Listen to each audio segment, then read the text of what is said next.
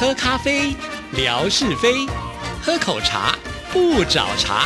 身心放轻松，烦恼自然空。央广即时通，互动更畅通。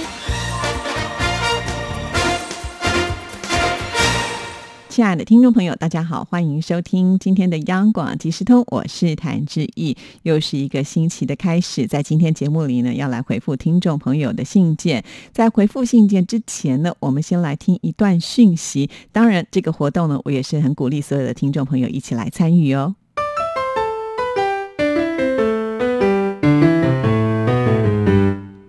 各位听众，大家好，RTI 正在进行意见调查。我们每一季都会准备特别的小礼物，以抽签的方式赠送给参加的听友哦。你可以上 RTI 官网填写问卷，或是拿起纸笔，现在就把答案写下来寄给我们。准备好了吗？请您回答以下四个问题：第一，您平常使用什么平台收听央广的节目呢？第二。您最喜欢央广哪一个语言的什么节目呢？第三，您会给央广哪一个语言什么节目几颗星的总体评价呢？第四，您对央广的节目有什么意见或是建议呢？只要完整回答上面四题，就可能得到赠品哦。请把答案。寄到台湾一一一九九台北邮局第一二三之一九九号信箱，或是 email 到 a u d i e n c e 零一 at r t i 点 o r g 点 t w，并且留下您的姓名、性别、年龄跟国籍就可以喽。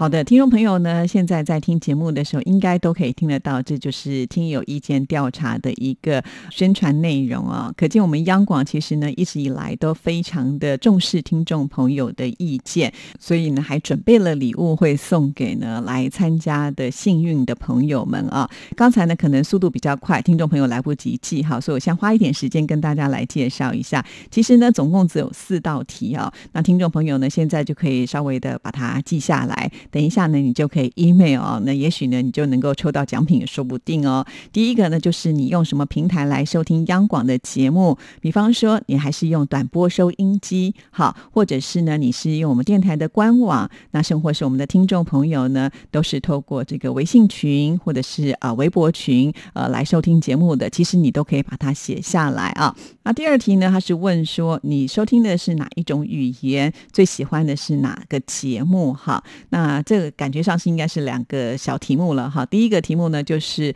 呃，你可以写下你收听的，比方说是国语节目啦，或者是我们知道收音机旁有很多的听众朋友都很有语言的天分哈，像是我们的海飞啊，既会听客家话，也会听呃广东话，也听国语节目，你都可以把它写下来。像我们的乐祥呢，甚至连这个日语节目都听到，所以呢，都可以把它写下来。那你最喜欢的是哪一个节目呢？在这里我看了一下，好像是最多你可以填三个啊。那如果你很喜欢我们央广即时通，那当然欢迎呢，就把我们写下来哈。啊，之意还有另外一个节目叫做音乐 MIT，也在这边顺便的稍微呢打一下广告哈。欢迎听众朋友，如果你喜欢，你就可以把它写下来。那第三题呢也很简单啊，它是希望您来评比几颗星哈。我们的满分是五颗星，所以呢，如果你觉得呃这个节目很棒，你很喜欢，你就给他五颗星哈。那第四题呢就是节目的意见，比方说你觉得听央广即时通不过瘾，很希望呢文歌多来。几集哈，你也可以把它写上去，这就是个人的发挥了哈。那接下来就是留下你的个人资料啊，包括了像是姓名、性别、年龄、国籍，还有 email 啊。那当然了，呃，抽到这个奖品的时候呢，就会主动的来通知您哈，或者是会把这个礼物寄给您的。所以这个很简单的方式，呃，就可以来参加我们的活动了。请听众朋友呢，可以多多的参与啊。那最近呢，呃，志毅也收到，就是我们莆田的依依已经呢。呢，参加了啊。那可见呢，我们的听众服务组就是现在的受众研调组呢，他们有主动的把这样的讯息呢 email 到我们听众朋友的信箱了。一一填完了问卷之后呢，就发现哎，这个信件被退回来，没有办法寄送成功啊。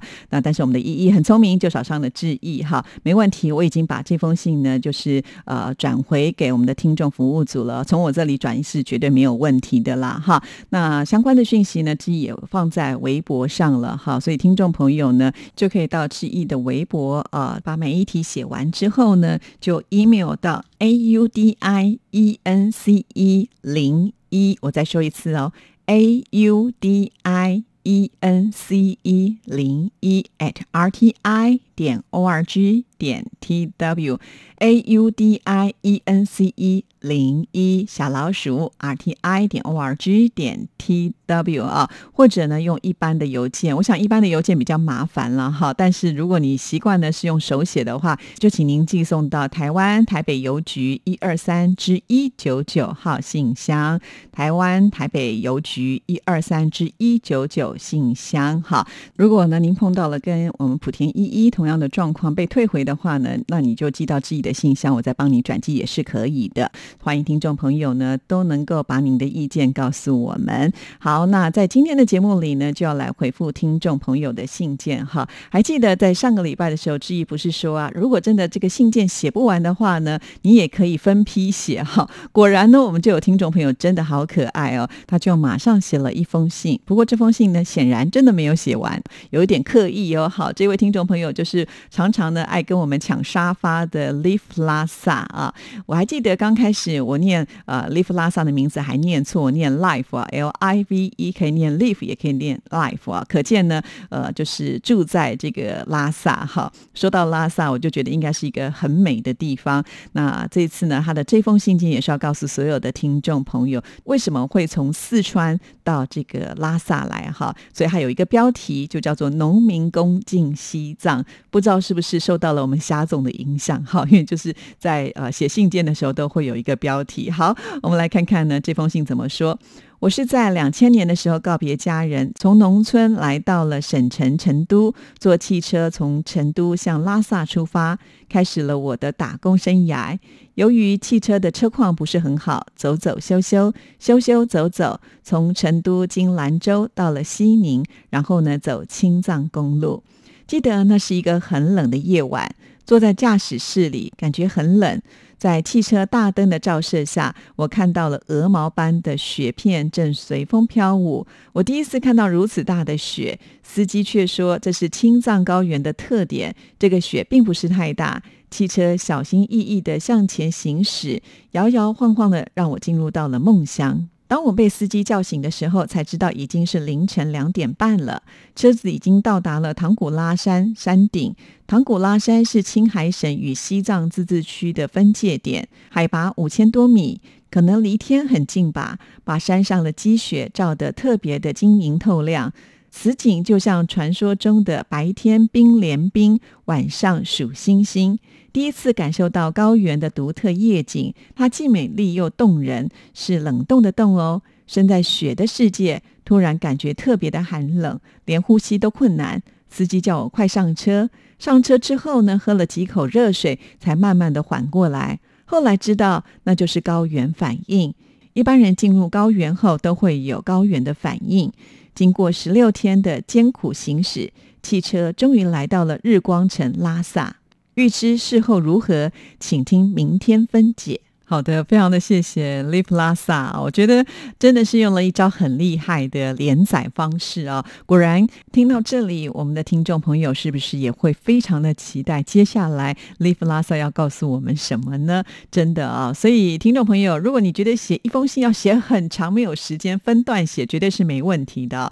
回到这封信呢，我真的已经有好像呃跟着呢一起要到拉萨去的感觉啊！尤其看到了经过十六天的。艰苦行驶，汽车终于到达了拉萨。原来从成都开车要到呃拉萨，居然要有十六天的时间哦，真的是太了不起了。甚至呢，已经就是到达了海拔五千多米，哇，这个高原反应应该是会很困扰的。不过我也有听说哈，就是呃有高原反应的话，就是不要一下子去这么高的地方。如果是慢慢的上去的话，好像人的身体会比较能够去适应吧。哈，不管怎么样，我觉得好像到了另外一个世界的感觉。在我微博当中呢，也不乏有些听众朋友会分享就是西藏的照片呢。每一次我总觉得这里拍出来的景色特别的干净，也许是空气吧，哈，呃，可能没有任何的这个污染，所以呢，在拍照的时候呢，就不会受到这个色泽上的影响。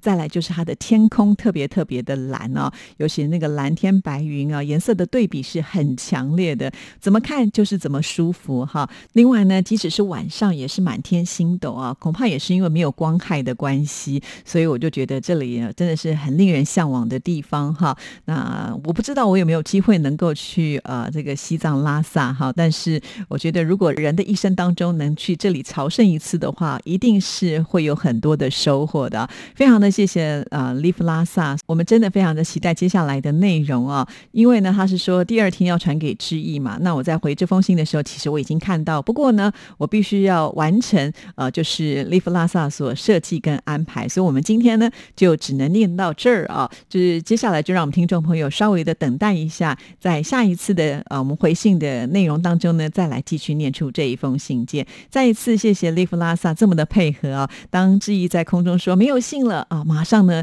就寄到我们节目当中来，算速度最快的一个啊，而且呢他还打算用志毅在节目当中所说的，就不一次写完，而且要用连载的方式，哇，真的很感谢这么的支持哦。好，那我们继续呢，再来看下一封信件。这封信件呢是安徽的男主所写来的，他的标题是“欢迎台湾小朋友”。哇，我们现在的听众朋友呢，在写信的时候都会落下标题，好厉害哦！志毅姐好，最近在家辅导小孩功课，看到儿子上的小学一年级语文课本里这样的一课，“欢迎台湾小朋友”，内容是欢迎台湾小朋友。一只船扬白帆飘呀飘呀到台湾，接来台湾小朋友到我学校玩一玩，伸出双手紧紧握，热情的话儿说不完。儿子看到有台湾的字样，很兴奋，开心的说：“是致意阿姨那个台湾吧？”因为平常在家里面都有听央广即时通的节目，他也知道。我点头说是。哇，好感动哦！我们有一位呢央粉二代哦，小学一年级已经跟着开始听我们央广即时通，非常的谢谢男主。看到这里，我真的是非常的感动啊！而且呢，只要呃提到了台湾，就会把之意呢，或者是我们央广做一个连接，这件事情呢，就觉得很荣幸哦。比方说，我在看电视新闻的时候啊，看到了呃介绍哪里的的风光，我就会想说，哎，我们的哪一位听众朋友呢，就是住在这儿啊？呃，不知道呢，他是不是离这里很近哈？包括像是志毅上次去金门旅游的时候，在小金门远眺厦门的时候呢，哇，我也觉得说，如果真的有位听众朋友，先跟他约好，搞不好他在那边挥手都可以看得一清二楚哈。所以，我们彼此之间哈，那个心的距离是非常非常近的。好，我们继续再来看下一段。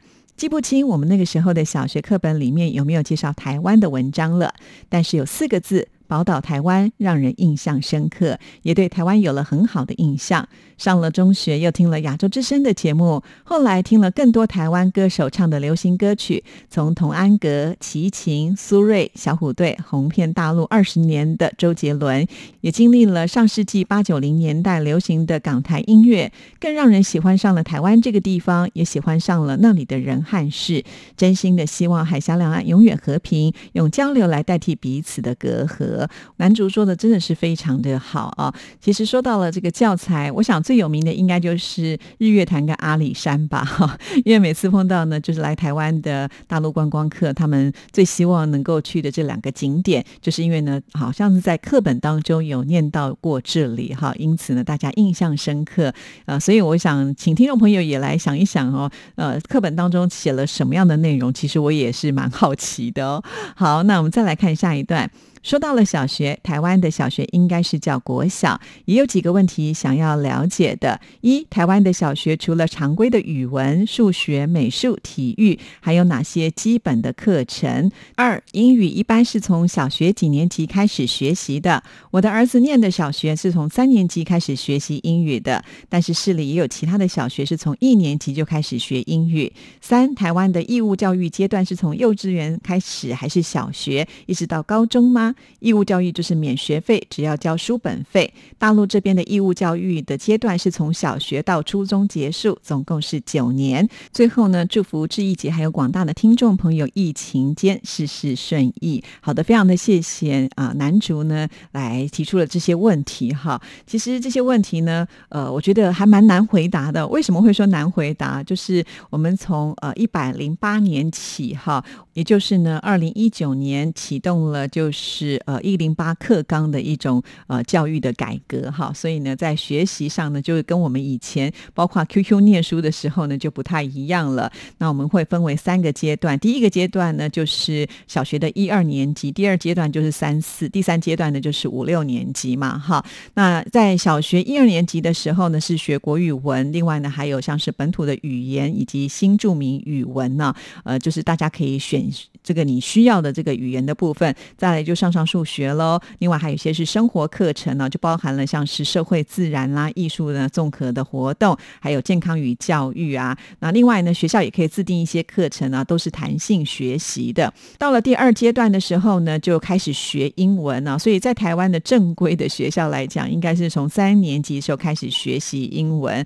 所以基本上是跟南竹呢，呃，小孩所就读的学校是一样的。不过呢，在台湾的家长啊，大家其实对都蛮重视，就是是呃语文的这个教学哈。所以呢，很多小朋友其实在念幼儿园的时候呢，就让他去念所谓的双语学校，就是同步的可以讲国语，同步的也要来学习英文。当然，像这样子的一个学校的，它的费用就会比较高哈。在台湾呢，这样这个呃美语啊，或者是英语补习班呢，确实它是非常热门的。我相信在我们听众朋友的周边，应该也是如此吧哈。那刚才呢有提到，就是有一些弹性的这个课程，就是要看学校怎么安排了。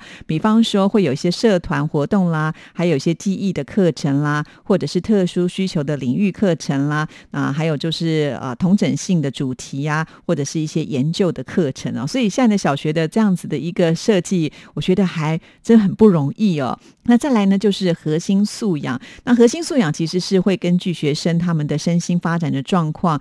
可以去做选择的，包括了三大部分，有自主行动，另外呢还有就是沟通互动以及社会参与啊。像自主行动的话，它其实就是要训练这个孩子身心素养跟自我精进的能力，还有就是系统思考啊，还有解决问题的能力。另外呢就是规划执行跟呃应变的能力哈。那在沟通互动的部分呢，就是呃符号的运用啊，还有沟通表达，还有科技资讯呢跟媒体的素养。另外呢就是艺术的涵养，还有呢。美感的素养都是要来呃这个训练的。那社会参与就包括了道德实践啦，还有公民意识啊，以及人际关系跟团队合作，还有多元文化跟国际的理解哈。那因为是从二零一九年开始哈，所以很多的学生或者是学校老师们都也在适应像这样子的一个新的课程哈。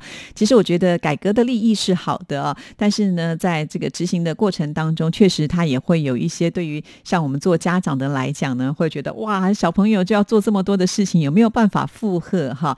那当然，因为就是很多事情要执行了之后，才会知道他可能哪里会有缺失，然后呢再来做一些修订吧哈。所以现在的小朋友还真不简单啊。那另外呢，男主也有提到了一个问题，就是说在台湾的义务教育是多久？我们是十二年国教哈。所谓的十二年国教呢，就是从小学开始计算起，小学要练六年嘛哈。念完之后呢，你可以呃就是就读国中。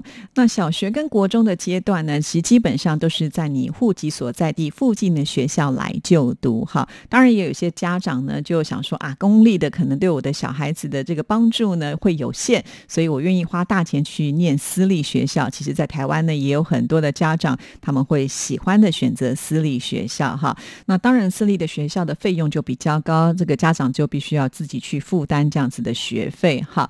那到了高中之后呢，就会有一一个考试，就是学测，在国中的时候会有个会考哈。那考完之后呢，你就按照自己的分数呢去选填志愿啊。你可以呢选就是明星学校，你成绩很好的话，或者是说，啊，我成绩很好，可是我只想在我们家附近来就读高中也是可以的，反正就是你填志愿就可以了。那基本上这就是我们的一个呃十二年的国教，所以我们的幼儿园的部分，也就是幼稚园呢是要自己负担的哈。那在台湾呢也有公立的幼儿园，它的费用是比较低的哈，但是是呢，他好像四点就放学了啊。像我们这样子，父母亲都要呃出门去赚钱的人，在接小孩上面恐怕就会产生一些问题。如果没有人可以帮你的话，我们就只能选择像私立的幼儿园，它的费用就会比较高了。好，以上就是回复男主的信件。今天时间到，就先聊到这儿，祝福大家，拜拜。